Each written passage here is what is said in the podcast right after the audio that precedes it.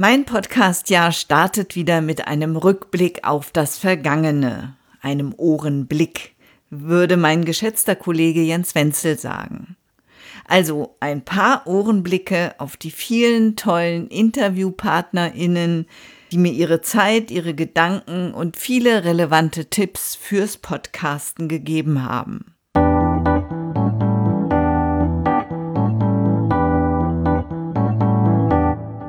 Hallo und herzlich willkommen beim Podcast übers Podcasten.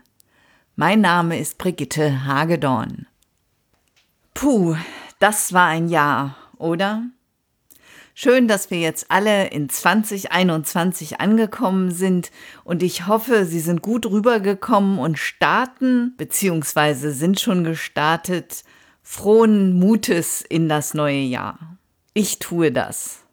Frohen Mutes auf jeden Fall.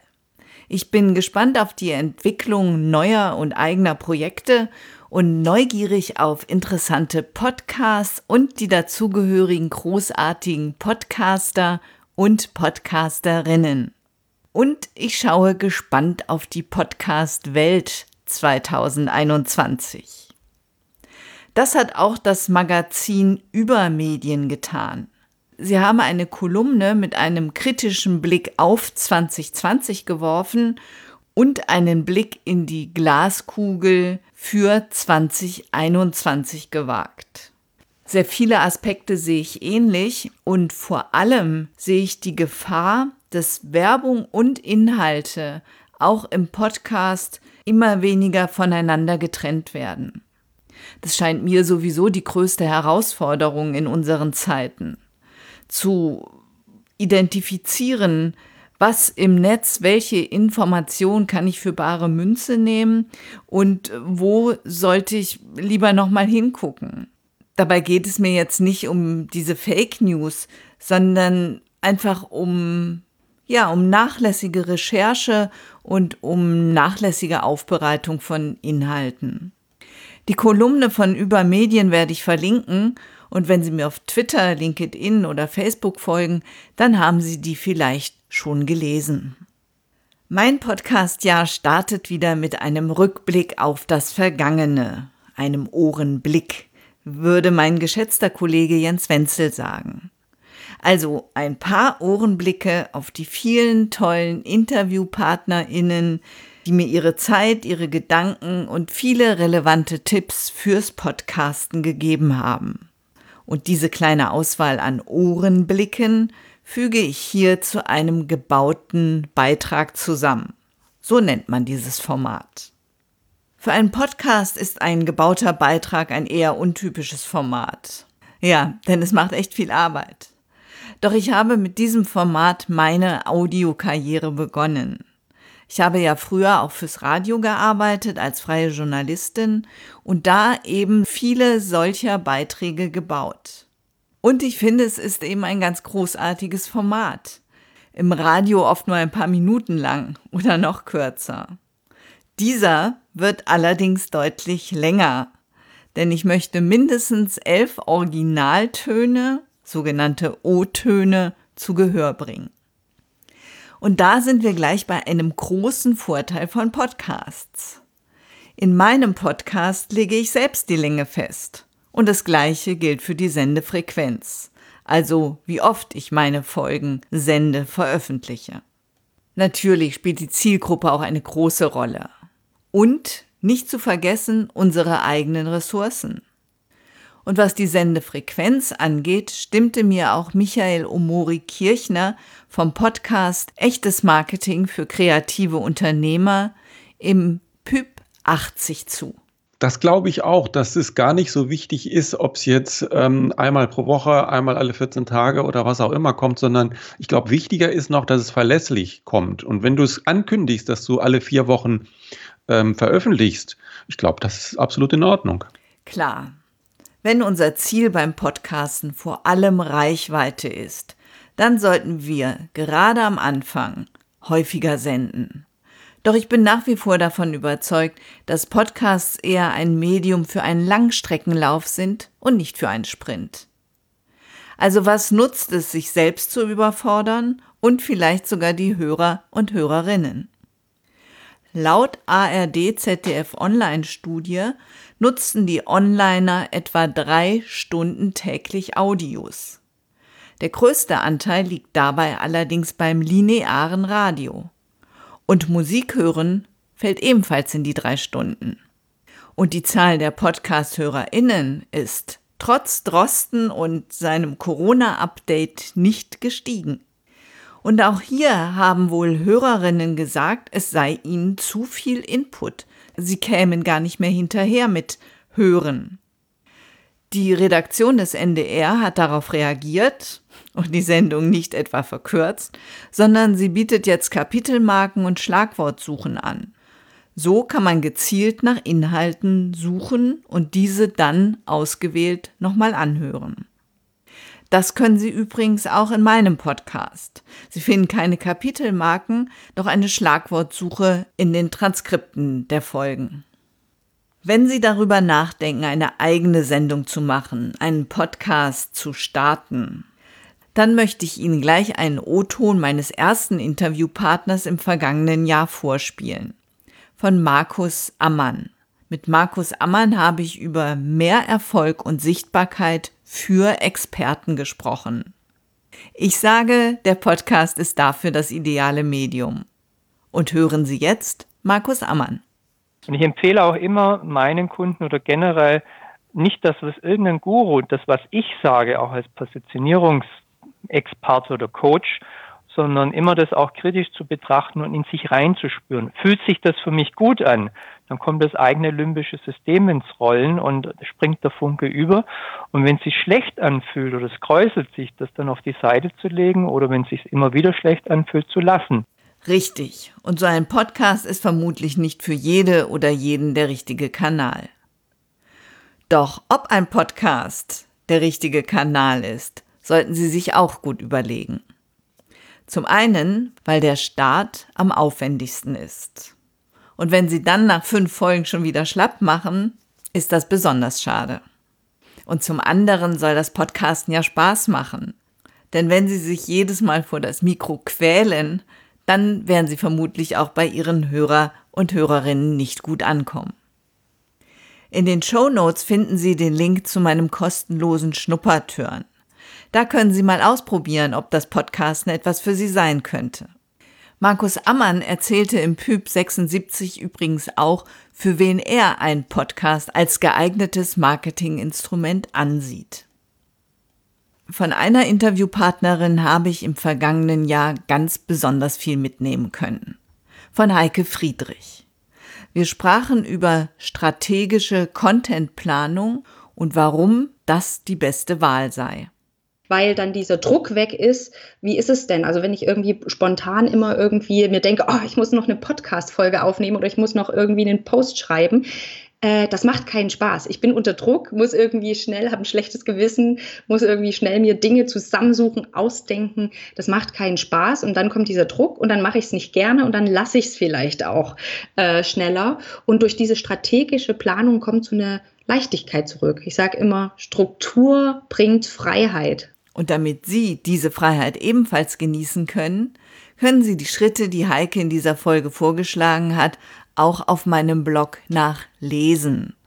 Leichtigkeit in der Contentplanung ist garantiert. Ja, und mit dieser neuen Leichtigkeit lassen sich dann auch wieder neue Projekte starten. Zum Beispiel Aktionen, um Ihren Podcast stärker zu bewerben und dadurch neue HörerInnen zu gewinnen. Sie könnten beispielsweise Teaser-Videos erstellen. Und wie das geht, Darüber habe ich mit dem Trainer und Videojournalisten Heiner Jans gesprochen. Also man kann Teaser natürlich in ganz unterschiedlicher Weise erstellen. Äh, am besten eignet sich immer eine kleine Geschichte, die man drumherum äh, erzählt. Das muss auch nichts Großartiges sein. Heute zum Beispiel war es ja so, dass du mich hier zu Hause in meinem Studio besucht hast. Und äh, so hätte man quasi beginnen können, wie du hier auf dem Weg zu mir bist äh, vielleicht nochmal deine Gedanken sortierst und äh, wir äh, Zeuge werden, wie du im Off quasi mit dir selbst redest nochmal Äh, wir begrüßen uns dann hier an der Tür. Wir haben vielleicht ein kleines Frühstück, hatten wir ja auch wirklich, äh, und gehen dann an die Arbeit. Das wäre schon mal eine kleine Geschichte und wir als Protagonisten, als Person wären auch wunderbar eingeführt. Und das Ganze muss dann auch gar nicht lange dauern. Dass das Ganze nicht lang sein muss, ist für mich nur ein schwacher Trost. Ich habe auch schon einen Videokurs von Heiner besucht, denn neugierig bin ich schon immer, wie das gehen kann. Doch so ein Teaser soll ja auch kein ganzes Video sein.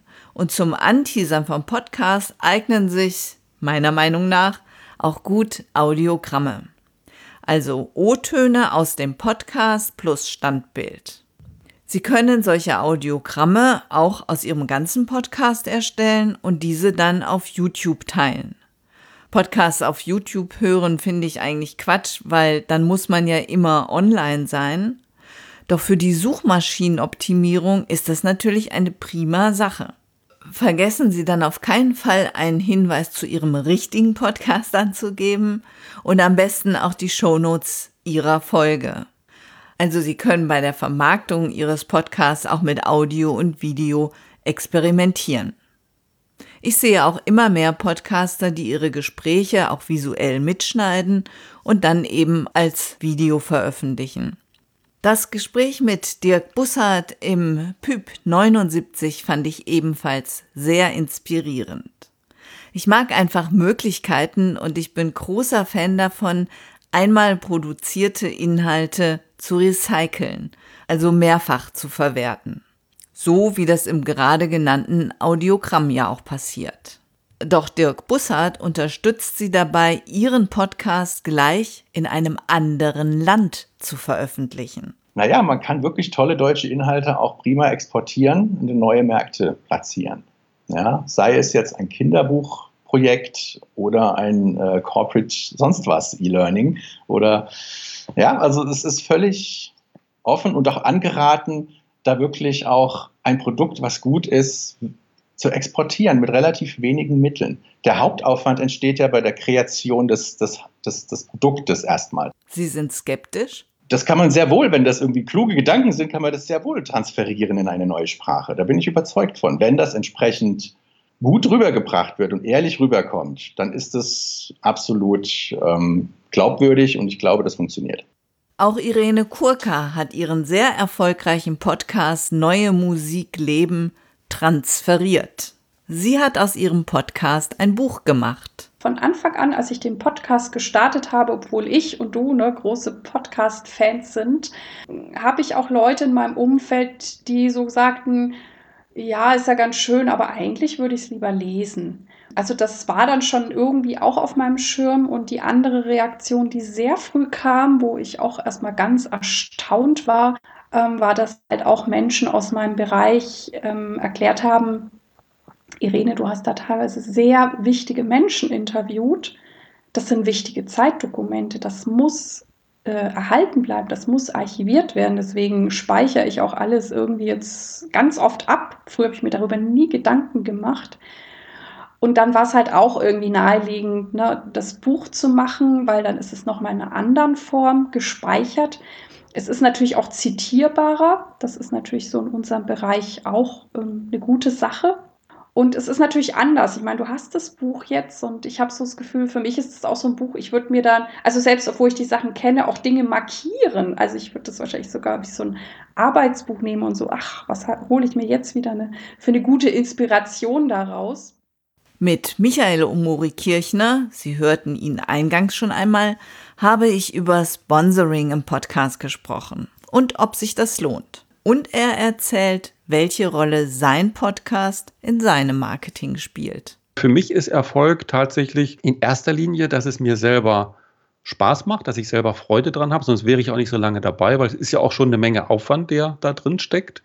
Ne, und das andere ist, dass das ähm, ja mein Business unterstützt. Ne, das ist jetzt nicht eins zu eins ein Business. Der Podcast ist jetzt nicht so, dass ich sage, ich kann genau rechnen, so und so viele Stunden habe ich da reingesteckt und dann kriege ich hinter das und das Geld raus. Aber das ist alles etwas, was einzahlt in meine Tätigkeit als Mentor und Coach. Und von daher ist das für mich der Erfolgsfaktor. Davon, dass Podcasts ein gutes Instrument für Trainer, Berater, Therapeuten und Coaches sind, ist auch Thea Wulff überzeugt. Äh, ich finde, wenn ich eine Dienstleistung anbiete, die viel mit äh, Vertrauen zu tun hat beim potenziellen Klienten, die auch äh, sehr komplex ist. Also ich verkaufe ja nicht Zahnpasta, äh, sondern eben eine komplexe Dienstleistung, die ich auch erstmal erklären muss, weil nicht jeder kann auch mit dem Begriff Coaching was anfangen, schon gar nicht mit dem Begriff Stresscoaching. Dann ist natürlich der Podcast viel, viel geeigneter als beispielsweise Facebook oder Instagram, wo ich eine maximale Aufmerksamkeitsspanne von zwei Sekunden habe bei den Leuten. Und Spaß Spaß macht dir die ganze Sache auch noch? Einfach damit, dass ich schon immer davon geträumt habe, sowas machen zu dürfen. Ich fand Radio schon immer das tollste Medium von allen und wollte Radiosprecherin werden. Da ist es dann nie dazu gekommen und dann gab es endlich Podcast und ich dachte, super, jetzt brauche ich nur noch ein Thema, dann darf ich endlich in ein Mikro sprechen. Also es hat einfach wirklich für mich ganz, ganz viel mit Spaß zu tun und einfach was zu machen, was ich gerne tue. Und Spaß macht auch Ihr Podcast Stressismus. Unbedingt reinhören. Ich selbst bin über ein Kulturprojekt zum Radio gekommen. Und zwar zuerst zum FLOC, zum Freien Lokalrundfunk in Köln. Und es war toll, als das erste Mal die eigene Stimme im Radio erklang. Doch viel toller war das Radio machen, also das Recherchieren, Strukturieren, Interviews führen, formulieren, eben Beiträge bauen. Mit diesem Format Inhalte zu vermitteln, die ja durch die O-Töne sehr lebendig und unterhaltsam gestaltet werden konnten. Und neben den O-Tönen machten Musik oder kurze Mitschnitte aus einer Veranstaltung die Beiträge noch lebendiger. Ja, und ich höre auch gerne. Ich bin mit Hörspielen auf Kassette und Schallplatte groß geworden. Habe mich abends vorm Schlafengehen noch mit meinem Bruder gegruselt, wenn der Panther im Schatz vom Silbersee über einen Menschen herfiel und es so gruselig krachte. Die Ohren sind unsere sensibelsten Sinnesorgane und sie lassen sich, im Gegensatz zu den Augen, nicht so leicht täuschen. Das Gehör ist der erste Sinn, der schon im Mutterleib arbeitet und es ist fast unmöglich, ihn zu verschließen. Ich habe mich in 2020 sehr gefreut, mit der Neurobiologin Dr. Jonen über dieses Organ und das Hören zu sprechen. Und zwar über die geschlechtsspezifischen Unterschiede. Wissenschaftliche Studien belegen nämlich, dass es eine Menge Unterschiede zwischen weiblichem und männlichem Hören gibt.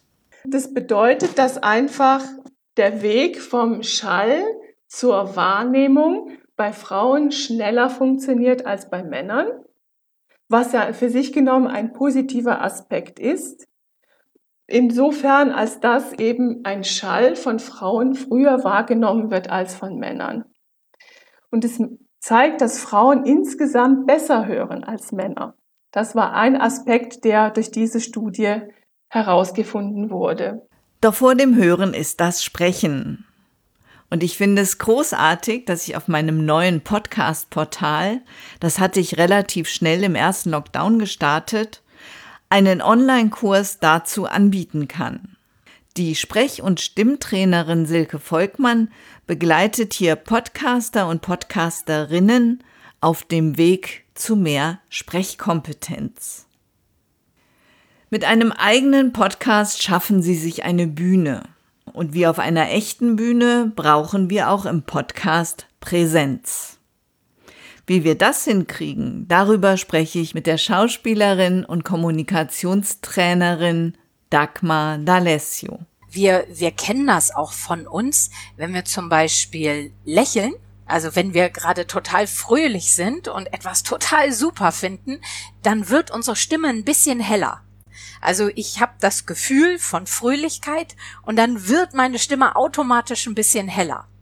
Oder wenn ich ganz, ganz müde bin, oh, dann wird die ein bisschen tiefer und dann wird die ein bisschen langsamer. Also unsere Stimme ist mit unserer Stimmung ganz eng verbandelt und ganz nah da dran. Und überträgt sich eben auch über unsere Stimme. Und das funktioniert ganz automatisch.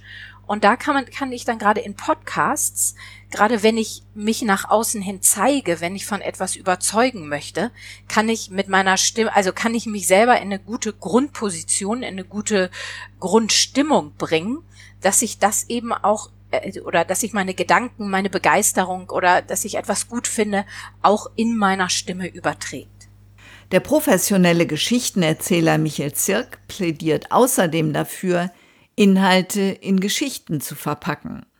Er hat mir im Pyp 85 verraten, wie ich eine Alltagsgeschichte so erzähle, dass sie für die Zuhörer und Zuhörerinnen auch interessant wird da wäre es einfach wichtig, ähm, dass man sich überlegt, sozusagen, was, was ist eigentlich der Kern von dem, was ich erzählen will. Äh, Gibt es da einen Konflikt oder ein Problem, das ich damit darstelle und gibt es eine Auflösung dazu? Und das ist das grundlegende Schema von jeder Geschichte. Haben Sie auch den Eindruck, dass mittlerweile jeder podcastet? Jede sicherlich nicht. Doch ist das Angebot schon sehr groß geworden. Und gerade deswegen müssen wir auch immer mehr für unseren eigenen Podcast trommeln. Und das möglichst sehr genau auf die Zielgruppe abgestimmt. Ich habe selbst gute Erfahrungen mit Pressearbeit gemacht. Und deswegen habe ich mir zu diesem Thema die Journalistin und Kommunikationswissenschaftlerin Dr. Judith Roth eingeladen. Sie erklärte, wann sich eine Pressemeldung lohnt, welche Medien sie ansprechen können und wie die Meldung für die Journalistinnen gestaltet sein sollte, damit sie auch gelesen wird. Doch welche Nachricht ist es überhaupt wert, als Pressemeldung verschickt zu werden? Das ist also im Prinzip das, wozu ich ermuntern will, sich gut Gedanken zu machen, was, was ist etwas, was bisher wenig Aufmerksamkeit hatte oder womit ich Aufmerksamkeit erzielen kann. Beim Journalisten und nachher eben auch bei seiner Zielgruppe. Im Bereich Podcast kann es ja auch oft sein, dass man Tipps einfach mitgibt. Ja? Dass man sagt, Mensch, ich habe hier die fünf knackigsten Tipps für die, die. Und äh, schon hat man einen gewissen Nutzwert geschaffen, der ja auch attraktiv ist und schafft es dann eben womöglich mit der Veröffentlichung. Das war mein Podcast Rückblick 2020. Ich hoffe, ich konnte Sie gut unterhalten und Ihnen die eine oder andere Sache wieder ins Gedächtnis rufen. Und vielleicht habe ich Sie ermuntert, in einzelne Folgen des Podcasts übers Podcasten nochmal reinzuhören. Das können Sie auf meiner Webseite direkt im Player mit einem Klick auf alle Episoden tun oder noch sehr viel schicker, Sie klicken im Player auf das kleine Icon Wiedergabeliste anzeigen. Dann bekommen Sie die letzten zehn Episoden ganz übersichtlich dargestellt und können sie direkt abspielen. Und in Ihrer Podcast-App auf dem Smartphone finden Sie natürlich ebenfalls einen Link, der Sie zu allen Folgen bringt.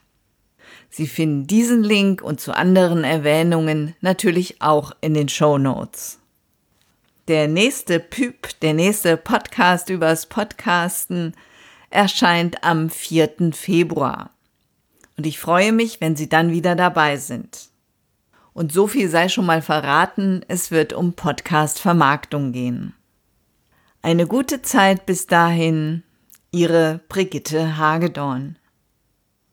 Mehr über mich und meine Arbeit finden Sie auf www.audiobeiträge.de.